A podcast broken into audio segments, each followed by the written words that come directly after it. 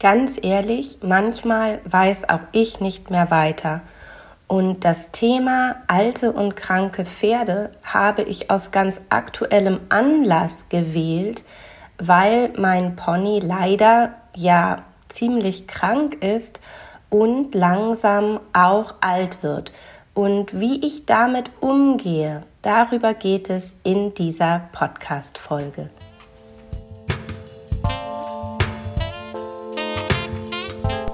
Herzlich willkommen zum Sitzkunst-Podcast Reiten mit mehr Bewusstsein, Bewegung und Balance. Steht dir auch manchmal dein Kopf oder Körper im Weg und du weißt, das kann ich besser? Dann ist dieser Podcast genau das Richtige für dich. Denn der Schlüssel für feines Reiten liegt bei dir. Ich bin Julika Valentina, Expertin für Trauma- und neurozentrierte Sitzschulung, weil wir mehr mit in den Sattel nehmen, als wir denken – The mystery is in the history. Wer mich kennt, der kennt auch mein Pony, weil mein Pony Maybe einer meiner besten Lehrmeister ist und mir nicht nur übers Reiten ähm, ganz viel beigebracht hat, sondern tatsächlich über das Leben. Denn der Name Maybe, also vielleicht, der ist Programm und das macht es nicht immer einfach. Wer mir noch nicht so lange folgt, der kennt vielleicht auch nicht die Geschichte, die zu dem Zustand geführt hat, den ich im Moment aktuell, ja, ich würde sagen, zu bewältigen habe und über den ich heute auch sprechen möchte. Maybe hat 2015 vermutlich auf einen Stein gebissen, der vermutlich in der Heuraufe im Heu versteckt war. Daraufhin hat sich ein Zahn gespalten. Dieser Zahn hat sich dann entzündet und diese Entzündung ist in den Kieferknochen und darüber dann in die Nasennebenhöhle gewandert. Das hat dazu geführt, dass Maybe eine verrotzte Nasennebenhöhle bekommen hat, die wir erst einmal versucht haben zu Hause zu behandeln. Das hat aber nicht so richtig funktioniert. Das ist ein bisschen eine längere Geschichte, um sie ganz kurz zu machen. Der Eiterpegel äh, stieg immer weiter an, bis es keinen anderen Ausweg mehr gab, als sie in der Uniklinik Hannover operieren zu lassen. Das habe ich dann auch getan und danach dann natürlich ein sehr großes Programm mm, ja, der Betreuung gefahren mit Inhalieren, äh, Bewegen, mit Behandlungen, äh, Akupunktur, Osteopathie. Ähm, wir haben verschiedene Futterzusätze probiert. Ja, wir haben alles dafür getan, dass alles, was da in der Nebenhöhle noch saß, ähm, rausgespült worden ist. Und wir haben versucht, ihren Organismus so zu unterstützen, dass sie ein stabiles, gutes Immunsystem entwickelt um sich letztendlich gegen diesen Entzündungsherd im Kopf zu wehren. Und das ist uns auch sehr gut gelungen, denn in den letzten Jahren, und die OP ist jetzt drei Jahre her, ging es ihr zunehmend immer besser und besser. Ja, und dann kam der Sommer diesen Jahres, in dem es in Hamburg so trocken war und so staubig, dass ich manchmal dachte, ich lebe in Australien.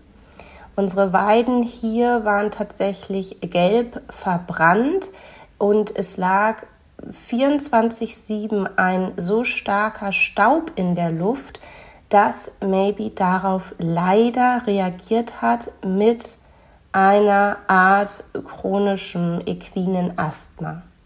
Das hat sich am Anfang nur durch eine etwas auffälligere Atmung ähm, gezeigt in der Bewegung, die aber bei den heißen Temperaturen ja so auch nicht ganz ungewöhnlich ist. Aber darauf folgte dann auch schon ein auffälliges Atemmuster bei leichter Bewegung oder auch schon in Ruhe. Ähm, zudem hat sie dann angefangen zu husten. Ich habe sie dann wieder in der Uniklinik Hannover vorgestellt. Die Diagnose war COB, auf Deutsch gesagt chronisches equines Asthma. Die Ursache, warum Maybe nun also eine Lungenerkrankung entwickelt hat, liegt tatsächlich ähm, dem Wetter geschuldet. So ist zumindest die Aussage der Uniklinik Hannover. Es gibt keine weiteren Hinweise. Und jetzt kommt der Knaller. Es gibt überhaupt gar keinen Hinweis darauf, dass die Erkrankung jetzt mit der alten Erkrankung der Nasennebenhöhle etwas zu tun hat. Und das war für mich, glaube ich, fast das Schwierigste, ähm, ist zu akzeptieren, dass gleichzeitig ich feiern konnte, dass die Nasennebenhöhle ohne Befund war im Röntgen und auch in der Endoskopie und das an sich unglaublich ist und gleichzeitig wir aber es mit einer für mich äh, noch ziemlich unbekannten anderen Erkrankung zu tun haben. Und vielleicht kennst du dieses Gefühl mit deinem Pferd, dass man wirklich für schon sehr lange Zeit, Jahre, alles, aber auch alles dafür getan hat, dass es dem Pferd besser geht und alle Ressourcen an Zeit und an Geld und an Gedanken und wie man Dinge macht und was man macht und was man nicht macht, alles darauf zugeschnitten ist, dass man diesen Wunsch hat, dass es dem Pferd besser geht und dass es ein pferdewertes Leben führen kann und dass es ihm gut geht. Mir ging es da im Vordergrund gar nicht darum, dass Maybe reitbar ist oder mm, dass ich, dass ich so viel mit ihr machen kann, sondern mir geht es tatsächlich in der Tiefe immer um die Frage, geht es ihr so gut, wie es einem Pferd gehen sollte, was ein unbeschwertes Leben führen kann? Oder bewege ich mich in einem Bereich, wo ein Pferd, ein Fluchttier einfach ja, vielleicht mindestens subtilen Stress hat, sein Leben zu meistern, weil es ihm einfach nicht gut geht. Und die Gemengelage, dass Maybe nun langsam auch alt wird, sie wird nächstes Jahr 20, die finde ich ganz schön schwierig, denn manchmal weiß ich nicht, ob etwas nicht so richtig funktioniert oder schön aussieht oder sich gut anfühlt, weil meine kleine Maybe ja immer noch eine kleine Maybe ist und als Pony-Stütchen und Tinker-Mix natürlich auch ähm, eine gute Portion Charakter mitbringt. Oder ist es einfach das Alter? Und sie braucht ein bisschen länger, um sich zu lösen. Und sie braucht ein bisschen länger, um ja, warm zu werden und, und so ein bisschen den, den Körper zu schmieren. Ist es also vielleicht manchmal einfach das Alter, an das ich noch nicht gewöhnt bin? Oder, ja, oder ist es die Erkrankung? Kann sie heute nicht besser oder anders oder schöner? Und in diesem Dreieck bin ich manchmal gefangen. Und ganz ehrlich, das gibt dann auch Momente, wo ich mich hilflos fühle, wo ich in dem Moment nicht genau weiß, wie ich jetzt weitermache, was jetzt der richtige Weg ist. Und vielleicht kennst du das, wenn du auch ein altes, krankes oder ein altes und krankes Pferd hast wie ich, dass man mit dem Gedanken sich auch beschäftigt, wann der richtige Zeitpunkt Punkt ist, vielleicht, ja, ich nenne es mal, das Pferd in Rente zu schicken.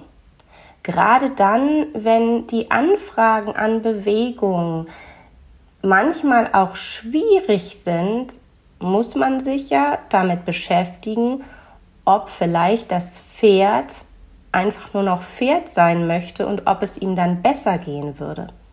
Und nun kommt aber die große Herausforderung, wir wissen alle, wer rastet, der rostet.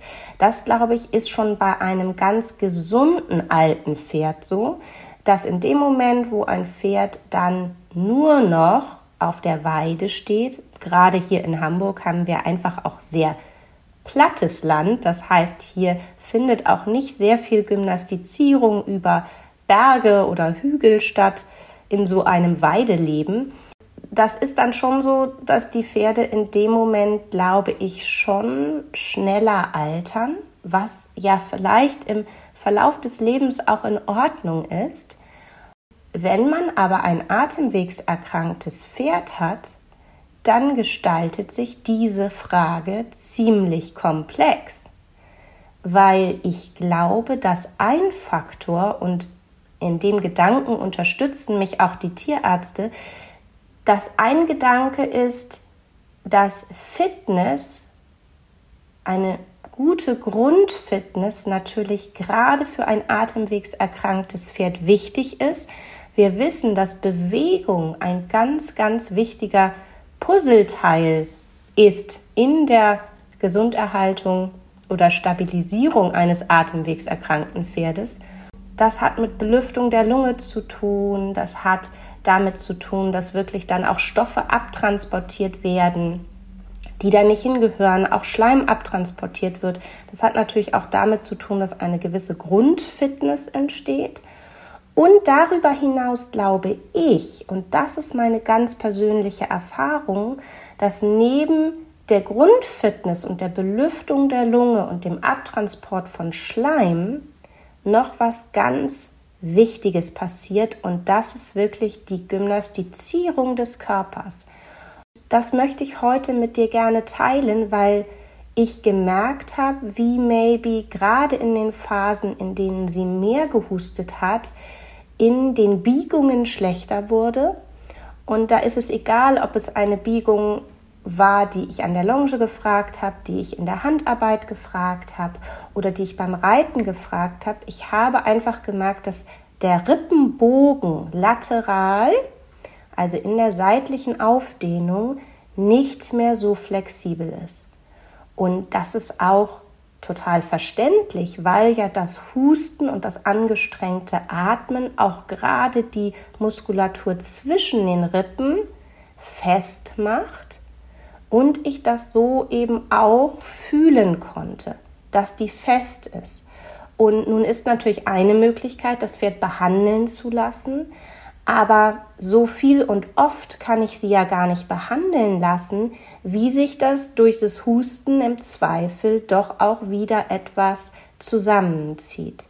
Das andere ist, dass ich auch gemerkt habe, dass der Husten und eben auch das angestrengte Atmen dazu führt, dass ihr gesamtes System etwas, ich nenne es mal, zusammengezogen ist und ich manchmal fast das Gefühl hatte, dass diese muskuläre Disbalance, also dieses, dieses Festsein, dieses nicht vital und beweglich und mobil zu sein im Atemapparat und in der Atemhilfsmuskulatur, wiederum auch die Atmung wieder einschränkt. Also war ich manchmal gar nicht so sicher, ist es heute wirklich die Tagesform, die die Atmung schwierig macht, oder ist es der Organismus, der einfach noch angestrengt ist von den anderen schwierigen Tagen und der gar nicht mehr frei atmen kann, obwohl vielleicht heute ein guter Tag wäre. Das bringt mich zum dritten Punkt der Vorderlastigkeit. Ich habe natürlich in der akuten Phase sie wirklich sich so bewegen lassen, wie sie wollte. Ich habe keinen Einfluss darauf genommen, wie sie das gemacht hat und ob sie dabei auf der Vorhand war oder eben sich nicht wirklich ähm, gebogen hat der Linie entsprechend. Ich habe sie für mehrere Wochen hm, in der akuten Phase wirklich einfach nur machen lassen, hm, weil es mir da wirklich nur um die Belüftung der Lunge ging und um Schleimmanagement. Und jeder, der ein atemwegserkranktes Pferd hat, wird sagen, ja, das ist ein komisches Wort, aber es trifft den Nagel ziemlich auf den Kopf, weil das, was wir täglich tun, ist eine Art von Schleimmanagement. Aber als sie aus dieser akuten Phase wieder rausgekommen ist, ging es eben auch ganz stark darum zu gucken, wie kann ich ihr helfen, ihre Balance so zu verändern oder zu finden in der Bewegung, dass sie sich nicht nur insgesamt mehr aufspannen kann, und da meine ich auch das System der Faszien, sondern dass der Organsack, der ja beim Pferd gut gefüllt ist und viele Kilos wiegt, nicht durch eine Vorderhandlastigkeit auf das Zwerchfell und auf die Lunge drückt.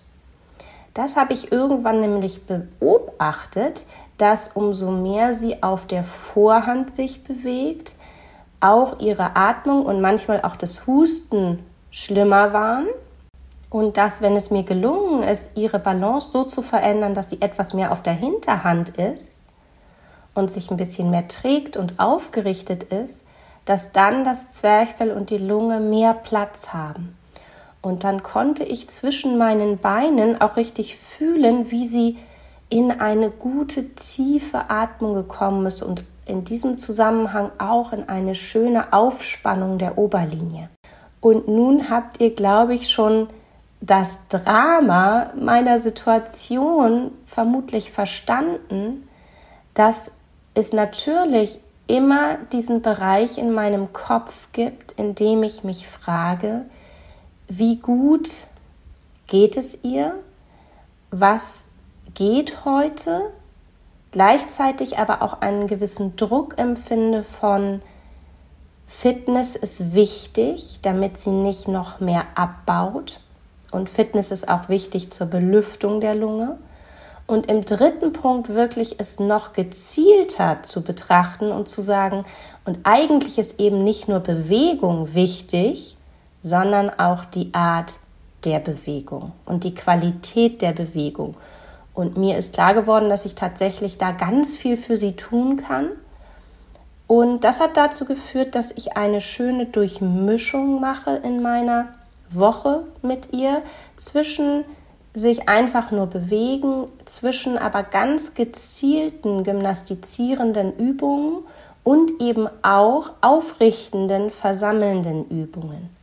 Darüber habe ich gar nicht so nachgedacht, aber es hat sich im Nachhinein sehr gut zusammengefügt, dass tatsächlich die versammelnden Übungen sehr gut zusammenpassen mit den Bewegungsübungen weil dadurch, dass ihre Grundfitness eingeschränkt ist und sie je nach Tagesform in der Atmung auffällig ist, kann ich ganz viel versammelnde Übungen im Schritt, in den Seitengängen, mit Rückwärtsrichten, Reiten und sie hat eine Erholungszeit im Schritt, um den Puls und die Atemfrequenz wieder runterzufahren.